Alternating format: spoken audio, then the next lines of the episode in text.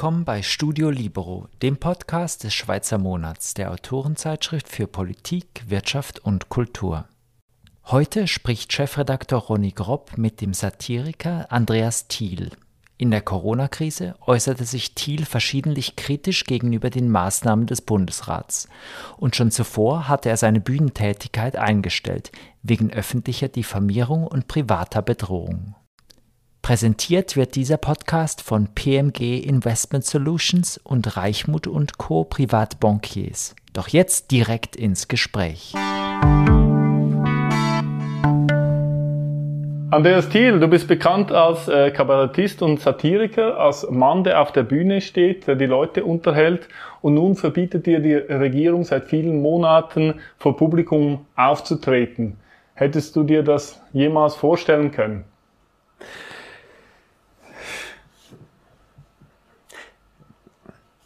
Ich hatte schon immer eine schlechte Meinung von der Regierung, eine so schlechte allerdings nicht, nein.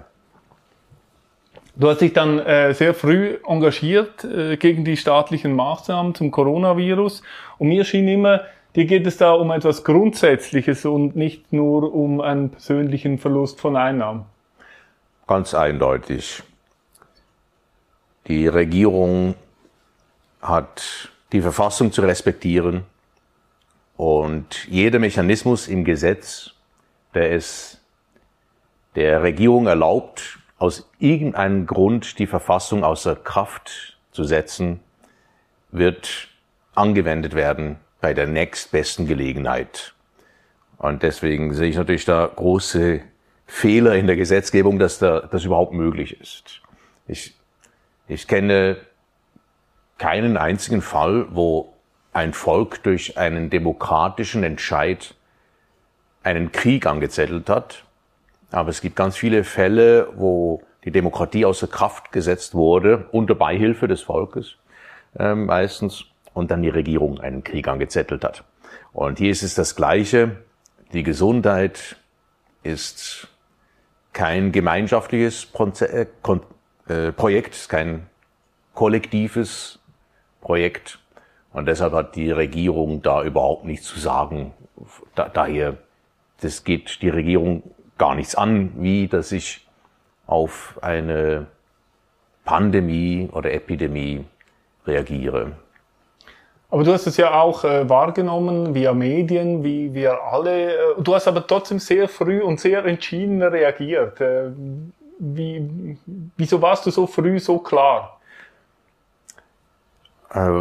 Weil dieses Szenario von dem Killer-Virus, das um die Welt geht, ein künstlerisches Konzept ist. Es ist ein Hollywood-Standard-Szenario. Und das geht unter triviale äh, Filme in diesem Fall, weil es überhaupt nichts mit der Realität zu tun hat. Das heißt, das Filmszenario oder Drehbuchszenario, ein Killer-Virus mäht die Menschheit nieder, ist trivial, weil es noch nie vorgekommen ist. Und es ist noch nie vorgekommen, weil es nicht möglich ist.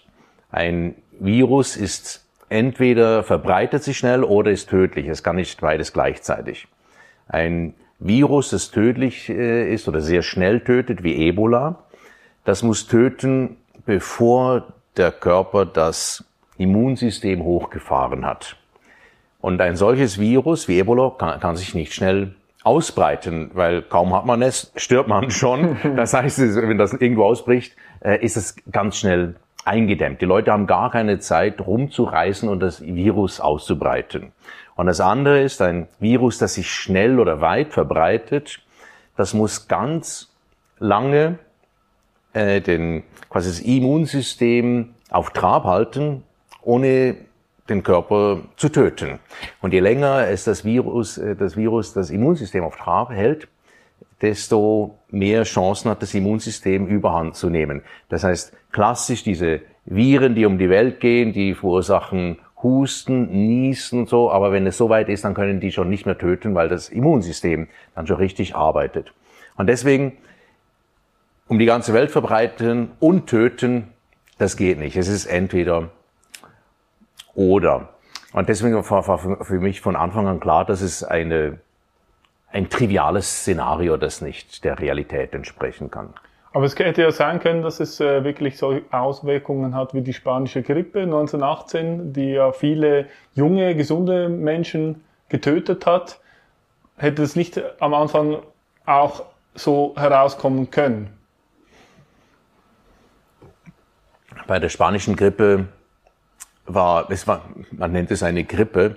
Das Desaster war ja, dass, äh, was war, 30 Prozent der Weltbevölkerung hat die äh, hingerafft. Die ist ja gekommen äh, während dem Krieg und hat die, die meisten Menschen getroffen in einem Zustand, äh, in welchem das Immunsystem unglaublich geschwächt war. Deswegen äh, kann eine normale Grippe kann Menschen töten, wenn, wenn das Immunsystem schwach ist. Also wenn sie äh, deshalb äh, redet man hier von Risikopatienten. Ich, ich war ja damals nicht da in der spanischen Grippe, oder es müsste mein letztes Leben gewesen sein, vielleicht bin, bin ich daran gestorben, ich weiß es nicht. Ähm, aber auch da glaube ich nicht, dass es ein Killer-Virus war, das sowohl so schnell verbreitet wie auch äh, töten kann, sondern ich denke, ich bin überzeugt, dass es damit zusammenhängt, dass er ganz viele Menschen unterernährt waren, äh, falsch ernährt, durch Krieg, Stress, äh, schon, schon äh, halb krank. Und das ist aber auch wieder ein Problem, das wir heute haben im Westen.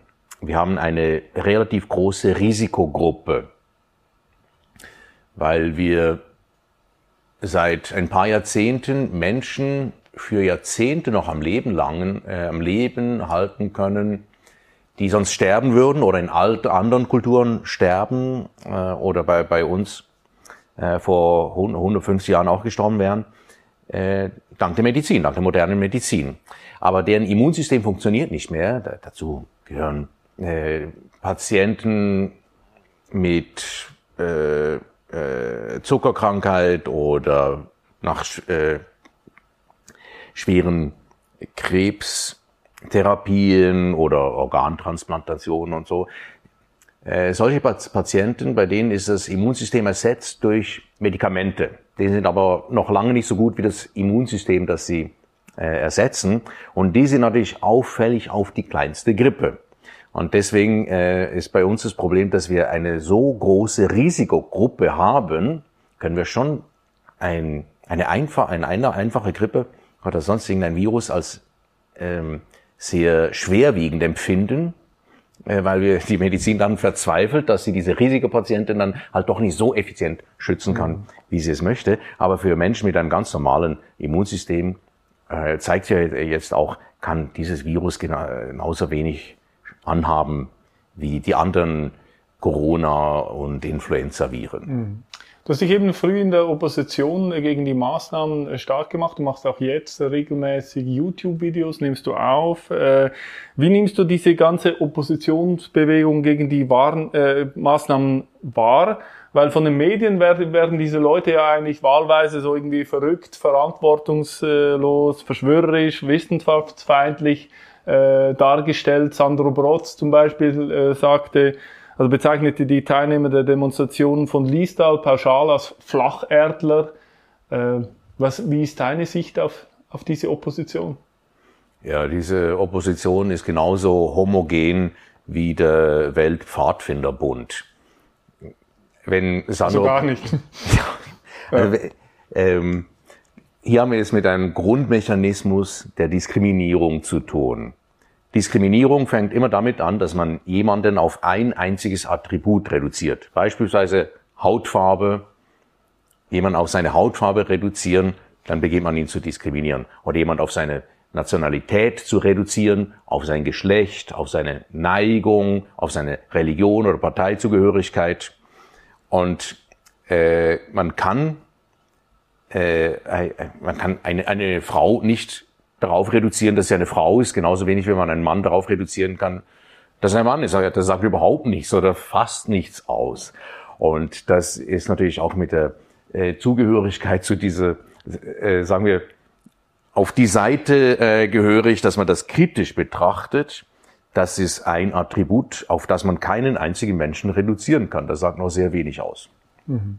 Also eine sehr heterogene Gruppe, über die man eigentlich auch nichts sagen kann. Es eint ja einfach die, die, die, der Widerstand gegen die Maßnahmen. Ich bin überzeugt, der, der Anteil an, an Trotteln äh, ist in jeder Gruppe gleich groß. Ob beim WWF, bei Greenpeace, bei der UBS, beim äh, was sagen wir, bei der WHO oder bei den Pfadfindern oder bei den ähm, sagen wir Corona-Kritikern oder äh, Corona, sagen wir Maßnahmenbefürwortern. Äh, und je nach Standpunkt sind die Trottel auch noch andere. Mhm. Jetzt aber haben weltweit haben Regierungen Maßnahmen ergriffen, äh, auch in der Schweiz. Äh, gab es Corona-Maßnahmen, die du richtig und gut fandest seitens der Regierung? Oder was hättest du gemacht äh, als Bundesrat? Nichts.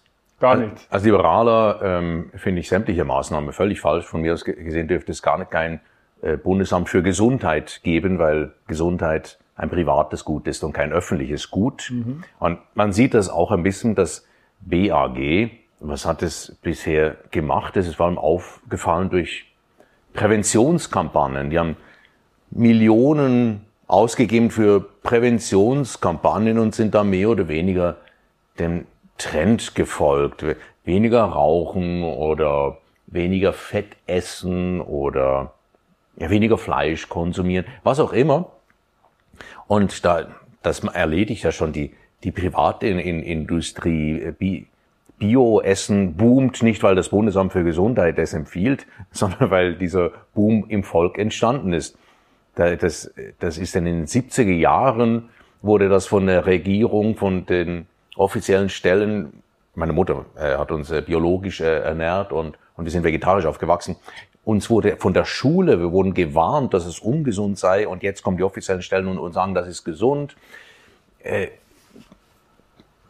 das Bundesamt für Gesundheit hat von mir aus gesehen keine Existenzberechtigung. Da kann man, sehr viel Geld einsparen. Mhm. Und ich glaube, es ist auch ein bisschen dem Komplex geschuldet eines Gesundheitsministers und einer Gesundheitsbehörde, dass sie so wie keine Existenzberechtigung haben, ein paar Gesundheitstipps von der Regierung zu geben. Und dann kommt irgendwer, keine Ahnung, irgendein Lobbyist von der Pharma und sagt, es ist jetzt ganz wichtig, ihr müsst die Welt retten. Und ich, ich stelle mir das ein bisschen so mhm. vor.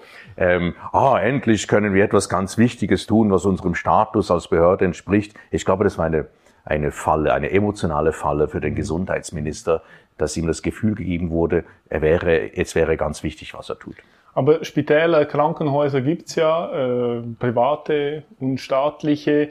Wenn du jetzt äh, einen schlimmen Unfall hättest, einen Autounfall und du wirst zur Intensivstation gefahren und dort ist aber wegen einer Pandemie wirklich kein Platz mehr frei und äh, du kannst nicht behandelt werden, siehst du da kein Problem darin?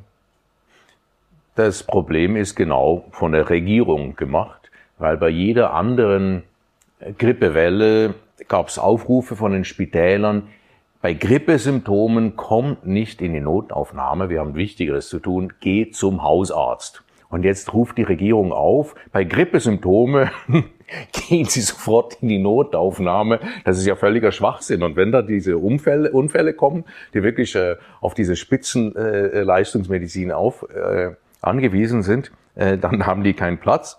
Äh, äh, ja, ein Aber könntest du nicht vorstellen, so eine Situation, wo die Intensivstationen überlastet sind? Natürlich kann ich mir sehr gut vorstellen, kommt ja auch immer wieder vor, ist immer genau. wieder vorgekommen. Und in der Schweiz hat es sich gezeigt, dass dann die kleinen Spitäler, die haben ja zum Teil ganz wenige bis keine Intensivbetten, mhm. da wird dann halt äh, in ein anderes Spital gefahren, geflogen mit der Rettungsflugwacht, mhm. wo es halt Betten hat. Und das hat bis jetzt immer funktioniert. Sogar in der ganzen, im letzten Corona-Jahr 2020, auch wenn bei einzelnen Spitälern die Intensivstationen ausgelastet war, waren, über die ganze Schweiz gerechnet, war ja die Auslastung immer so zwischen 75 und 85 Prozent. Das heißt, es hat immer genügend Betten gegeben, wie bei jeder anderen äh, Krisensituation und die Patienten werden dann rumgeflogen. Nur dass man diesmal äh, in den Medien äh, das in ein Licht gestellt hat. Man hat Rettungshubschrauber äh, gezeigt, die Corona-Patienten äh, ausfliegen müssen, weil die Intensivstationen ähm, eine Intensivstation voll war. das ist das Normalste der Welt, wenn dass, dass solche Patienten rumgeflogen werden, da wo es, halt gerade mhm. Platz hat. Und jetzt wird so ein Bild gezeigt, als wäre das neu oder außergewöhnlich. Ähm, aber angenommen, es würde zu einer Knappheit kommen, dann könnte man ja die Kapazitäten ausbauen. Äh, im, Im letzten Jahr wurden, weiß ich wie viele Spitalbetten abgebaut. Es wurden Spitäler geschlossen, mehrere äh, in der Schweiz. Es wurde ja Kapazität abgebaut, weil mhm. man gefunden hat, es, es gibt jetzt Überkapazität. Und wenn man dann noch vergleicht, diese, äh, wo sind wir jetzt? Irgendwo zwischen 40 und 100 Milliarden, äh, die wir ausgegeben haben.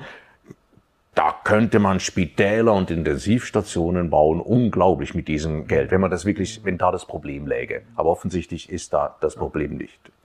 Ja, die veröffentlichte Meinung äh, in den Zeitungen, auch in den audiovisuellen Medien sieht das vieles, was du sagst, äh, ganz anders, stellt das völlig anders äh, dar. Aber deswegen gibt es ja auch Meinungsäußerungsvielfalt.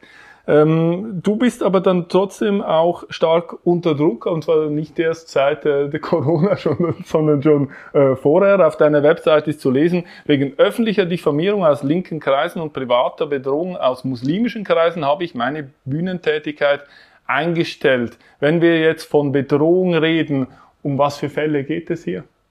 Ja, ich habe zwei Arten von, von Bedrohungen erlebt. Das eine sind die, die, die Morddrohungen, die äh, einem ums Leben gehen wollen. Also das sind so terroristische Bedrohungen. Mhm. Die sind insofern mühsam, weil dann je nach Gefahrenlage man unter Polizeischutz gestellt werden muss oder die Familie beschützt werden äh, muss. Aber so aufs Ganze ausgesehen sind eigentlich die Diffamierungen die existenzbedrohenderen Fälle. Also das heißt, was bei mir jetzt äh, explizit aus äh, linksextremen äh, Kreisen kam, und das, das nennt sich ja Rufmord. Und das geht nicht ans Leben, sondern an die Existenz. Und mhm. das ist eigentlich viel perfider. Man lebt, man hat eine Familie zu ernähren und äh, wird seine Existenzgrundlage be be äh, beraubt durch Diffamierung, verliert man seine äh, Aufträge, Geschäftspartner, Auftrittsmöglichkeiten. Deswegen äh, muss ich da mich beruflich völlig neu orientieren. Und das ist auch ein, ein alter Mechanismus.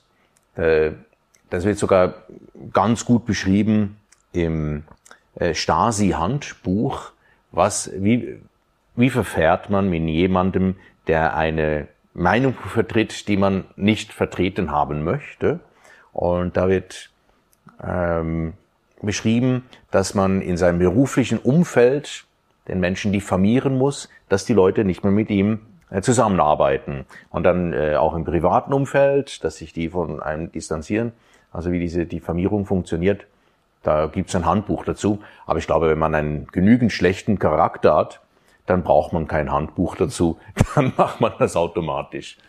Kann man sagen, dass du von Cancel Culture betroffen warst, bevor der Begriff so geprägt wurde? Ich habe das Gefühl, dass ich diese äh, ganze Steigerung da, dahin, den Weg dahin miterlebt habe, dadurch, dass ich über 20 Jahre auf der Bühne war.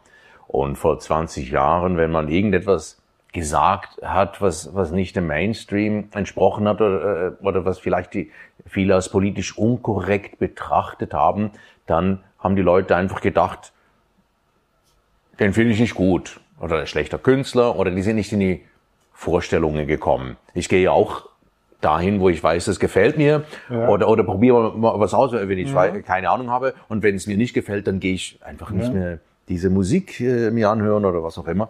Und dann hat es bei einzelnen Themen äh, begonnen, dass man Leute diffamiert hat.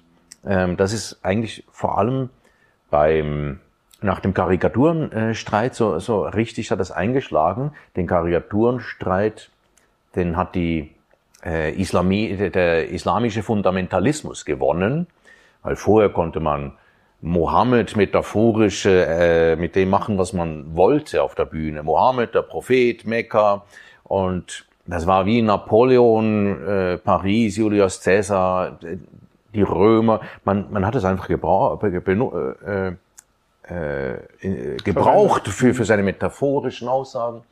Und dann durfte man das plötzlich nicht mehr. Und zwar nur in einem Fall, nämlich wenn es um Islam ging. Und äh, da durfte man dann auch, äh, da wurde man dann plötzlich äh, ein Rassist, wenn man äh, da irgendetwas kritisiert hat oder das äh, überhaupt nur erwähnt hat.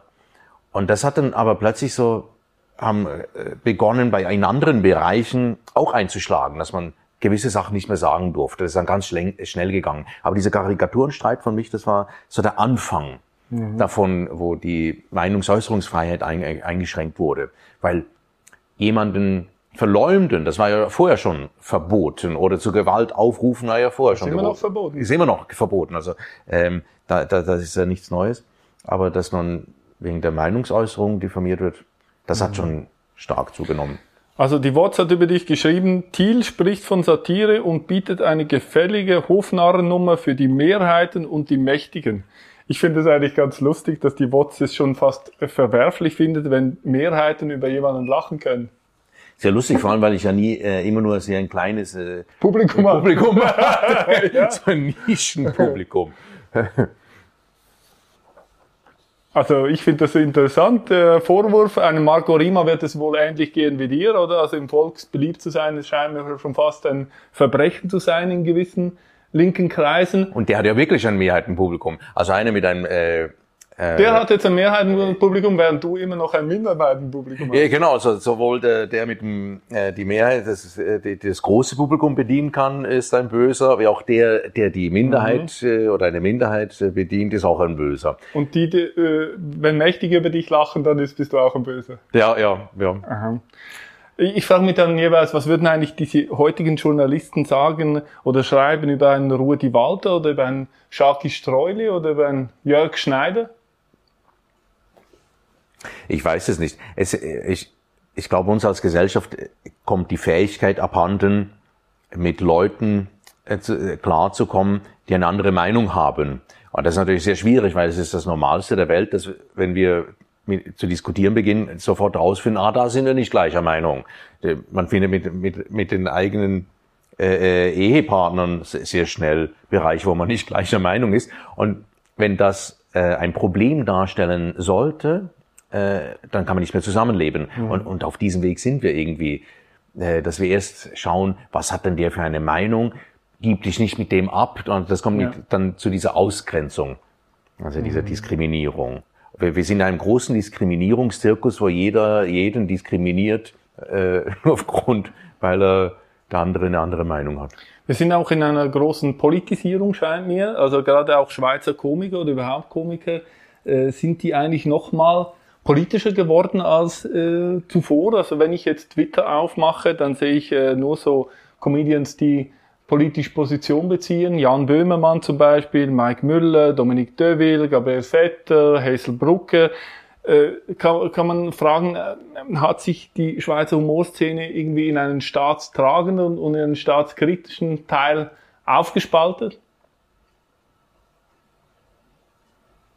Das ist eine eine gute Frage, weil vorher war ja die, die Szene aufgespalten in einen vom Staat getragenen Teil, ja. den subventionierten Teil und den kleinen, ähm, die wir halt nicht vom Staat getragen waren. Und wir mhm. waren ja eigentlich staatstragend, weil wir Nettozahler waren, Nettosteuerzahler ja. gegenüber den Nettoempfängern.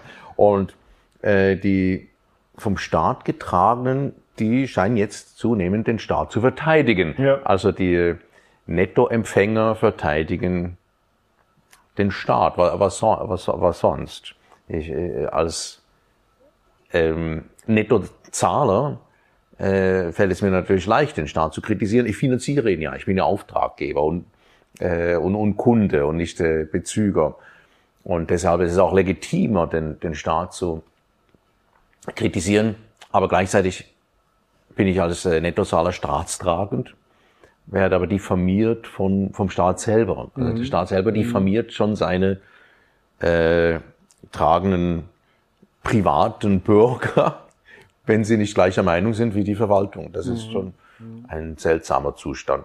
Aber früher warst du doch auch äh, bei SRF bei gewissen Sendungen. Also das ist ja nicht ein Staatssender, aber eine öffentliche rechtliche Sendung, der ja jetzt seine Steuern äh, auch schon, also wie, wie, wie eine Steuer ein, einzieht, seine Gebühren. Ja.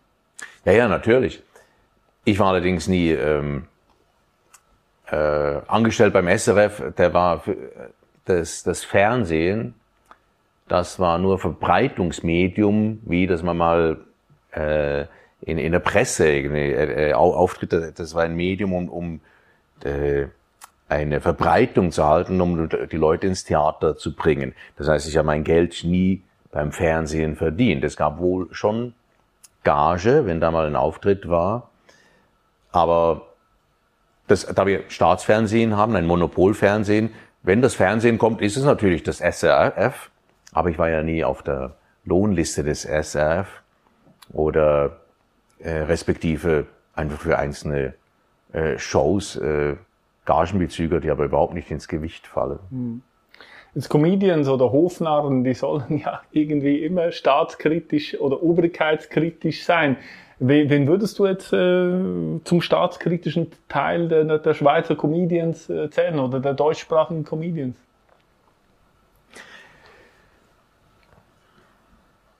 Ich verfolge die Szene zu wenig, als dass ich, dass ich das wirklich sagen könnte. Ich denke, es gibt sehr viele unter dem Radar, die mhm. nicht bekannt sind von den staatskritischen.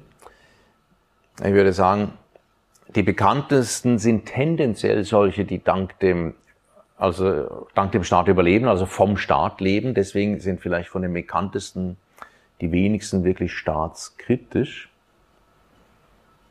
Aber ich, ich kann da, ich hm. kann da keine genaue Analyse machen. Da, dafür Mhm. Kenne ich die Szene zu wenig. Ich bin eben noch kurz ins Archiv gestiegen. Du bist mal nach Island gezogen. Äh, da haben die Medien gesagt, du bist ausgewandert. Äh, die, du hast auch da, da gesagt, die, die Steuern seien dir hier zu hoch. Waren sie dort eigentlich tiefer? In Island? Oder hat das keinen direkten Zusammenhang gehabt? Nein, äh, es hat, also die, die Steuern sind natürlich tief in Island, aber es ist nicht, äh, es das Problem war, dass ich in der Stadt Bern Steuern gezahlt habe. Gut, das ist natürlich schlimm, ja. Ja, und, und äh, da musste ich gleich mal äh, ganz weit weg. Und das, äh, ich, ich hätte auch äh, gleich in einen äh, Tiefsteuerkanton auswandern mhm. können. Island war also was wie ein äh, Tiefsteuerkanton in dem Sinn. Sind, es war leichter hin auszuwandern, weil es EFTA ist äh, und, und somit äh, damals auch Schengen-Raum. Man konnte einfach hinziehen, eine Wohnung mieten und, und hinziehen. Aber das Problem war wirklich dieser Hochsteuerkanton Bern und dann noch diese Hochsteuerstadt mhm. Bern, weil im Theater, oder bei, bei mir bei diesem Tournee-Geschäft, da hat man so einen Dreijahres äh. Äh, eine Tournee bei mir ging immer drei Jahre, bei anderen waren es äh, ein, ein Jahr. Aber ich, ich brauchte immer drei Jahre, um ein neues Programm zu schreiben. Das heißt, das Altprogramm musste drei Jahre unterwegs sein. Und das hat immer im ersten Jahr praktisch das Geld abgeworfen für die, die ganzen drei Jahre. Und dann war ich schon noch zwei Jahre unterwegs, aber das hat dann nicht mehr viel äh, Geld eingebracht. Und das, äh, wenn man hohe Steuer in einem Hochsteuer äh, Kanton oder äh, in einer Hochsteuerstadt äh, Steuern zahlt, dann kann man den Steuerbehörden nicht erklären, das ist eigentlich durch drei zu teilen. Das ist ein, ein Drittel mhm. von den nächsten drei Jahren, die sagen, ah, du hast dieses Jahr so viel verdient und wenn das eine steile Progression ist, dann ist das Geld alles weg. Mhm. Und äh, da muss ich dann äh, sagen, gut, da kann ich äh, hier nicht bleiben, das geht so nicht. Ist ein aktueller Wohnort steueroptimiert? Mein aktueller Wohnort ist steueroptimiert, ja. Was das ist ein, ist, ein, ist ein Kriterium, wie wir zurück in die Schweiz gekommen sind, äh, irgendwohin, äh, wo, wo das Geld möglichst, möglichst bei unserer Tasche bleibt, weil ich natürlich großes Risiko trage, wie nicht nur als Künstler, sondern wie jeder Unternehmer. Da muss man mhm. Geld auch mal ähm, beiseite tun können für, für neue Experimente, weil man dann alles wieder investiert und der Staat einem das wegnimmt, wenn man wenn man's, äh, äh wenn man gerade ein gutes Jahr hat, dann kann man ja nicht investieren in neue Projekte. Ich hoffe, es ist trotzdem schön dort, ja. Hm. Ähm, ja, es ist am Vierwaldstätter. Also. Gut. Was sagst du als Liberale aktuell zum generellen Zustand der Freiheit? Äh, wirst du, fühlst du dich auch vertreten von den politischen Liberalen der FDP? Überhaupt nicht. Es geht so weit, dass ich mich äh, so nicht mehr vertreten äh, fühle, dass ich schon gar nicht mehr schaue, was die FDP macht. Ich habe die eigentlich schon lange aufgegeben. Die ist sehr etatistisch geworden, mhm. staatsgläubig. Also nicht mehr staatstragend, sondern vom Staat getragen. Und am politischen Prozess beteiligst du dich noch? Nur lokalpolitisch. Ich, ähm, ich habe keine, sagen wir, keinen großen Respekt vor äh, Politikern, die und vor Menschen, die Politik als Karriere betrachten, also als Beruf. Machtübung als Beruf. Berufspolitik finde ich, oh, das ist eines der schlimmsten Entwicklungen, die wir haben. Und es hat natürlich damit zu tun, dass wir diesen nationalen Überbau haben, wo es, wo es der, der es erlaubt, dass man ganz weit weg von seiner Wählerschaft gehen kann, dann nach Bern und dann sein, dieser abgeschlossenen Bubble ist und sich selber Geld aus dem großen Bundesdorf zuschanzen äh, kann und tun, was man will. Und das Einzige, was von mir aus gesehen vernünftig ist, das ist diese Lokalpolitik, wo man erstens nicht reich damit werden kann, mhm. äh, zweitens nicht berühmt, äh, drittens äh, äh, vor allem Arbeit und Ärger hat, weil es erstens vorwiegend Milizämter sind oder Teilzeitämter und man dann auch noch äh, jeden Tag auf der Straße mit den Wählern und den Bürgern und so mit den Eigentümern und den Kunden von der ganzen Geschichte konfrontiert ist und sich den alles anhören muss.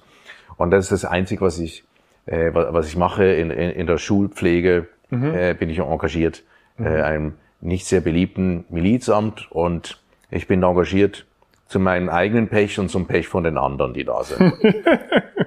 Was machst du äh, derzeit eigentlich? Was hast du für Projekte am Laufen? Ich kann mich erinnern, ein Film war mal ein Thema, eine Serie. Ja, wir haben äh, einen Kinof Kinofilm, ein, ein fertig entwickeltes Drehbuch und einen Drittel der Finanzierung auf dem Konto sogar. Und alles aus privater Hand, also keine öffentlichen Gelder und mussten vor einem Jahr das Projekt auf Eis legen weil, weil wir wegen der ganzen Geschichte nicht, nicht weitermachen. Man, man kann ja nicht einmal drehen. Geschweige denn rumreisen in der Welt und Co-Produzenten suchen, ist alles nicht möglich. Also haben wir äh, das nächste Projekt, das wir angefangen hatten, das ist die Serie, haben wir äh, uns wieder in die Projektierung, Drehbuchentwicklung gestürzt und das die passt hat halt auch gut gepasst zur heutigen Schweiz, weil der, das Thema der Serie ist, dass in, im, im freiesten Land der Welt, in der Schweiz, eine liberale Revolution stattfindet. Also die Regierung wird quasi gestürzt, die Leute wollen Freiheit. Und da wir äh, nicht subventionierte äh, Filmemacher sind, äh, müssen wir uns auf den internationalen Markt konzentrieren, weil die Schweiz ist zu klein, um so große Projekte überhaupt zu, am Markt zu refinanzieren, mhm. um Gewinn zu machen. Und wir haben auch uns überlegt, naja, von der Schweiz aus. Wir, wir müssen ja Schweiz verkaufen. Wir können in der Schweiz nicht einen Krimi drehen, als würde der in Berlin oder Paris oder New York spielen. Äh, also haben wir, das haben wir, wir haben einfach diese Freiheit, diese äh, mit dem Menschenschlag, der auf der ganzen Welt bekannt ist, wenn, wenn Sie etwas machen, dann geht es ganz lange, aber Sie machen es ganz präzise, es ist gut organisiert, es funktioniert. Und da sind, haben wir uns überlegt, das könnte was sein für den internationalen Zuschauer. Was ist, wenn es in der Schweiz eine Revolution gibt? Erstmal eine ganz schöne Kulisse, schöne Bilder, sehr idyllisch und dann Menschen, äh, die ganz lange Plan, also es geht sehr lange, bis die Revolution in Gang kommt, aber es ist so gut organisiert, dass die auch wirklich funktioniert. Es wird mhm. natürlich überhaupt keine Toten geben. Das, das Ganze wird nachher besser sein als vorher. Also die Schweiz macht eine Revolution äh, wie ein Uhrenmacher. Das, es, es funktioniert alles. Also es ist fast wie 1848, als äh, in Europa im einzigen Land, wo die bürgerliche Revolution geklappt hat, die Schweiz war. In dem Sinn, ja. Ja, du suchst du noch Finanzierung? Ja, wir suchen Finanzierung. Wir haben die Projektierungsphase äh, fast aus, ausfinanziert. Die ist allerdings in drei, drei Monaten äh, abgeschlossen. Da kann nicht mehr viel äh, passieren. Und das heißt, diesen Sommer werden wir alles haben nach internationalen Standards, dass wir pitchen können. Das heißt, wir können zu den Streamern gehen, werden natürlich bei Netflix anfangen und uns dann mhm. runterarbeiten. Als absolute Neulinge auf dem Markt wird, ist die Wahrscheinlichkeit groß, dass wir eher äh, bei einem, äh, was bei uns bei einem der kleinsten Tür aufgeht. Mhm. So funktioniert das. Äh, halt, halt mhm. mal, die, die Großen, die können sich, äh, äh, die haben zwar das, äh, sehr viel Finanzkraft, aber die können sich auch leisten, Staraufgebote äh, einzukaufen.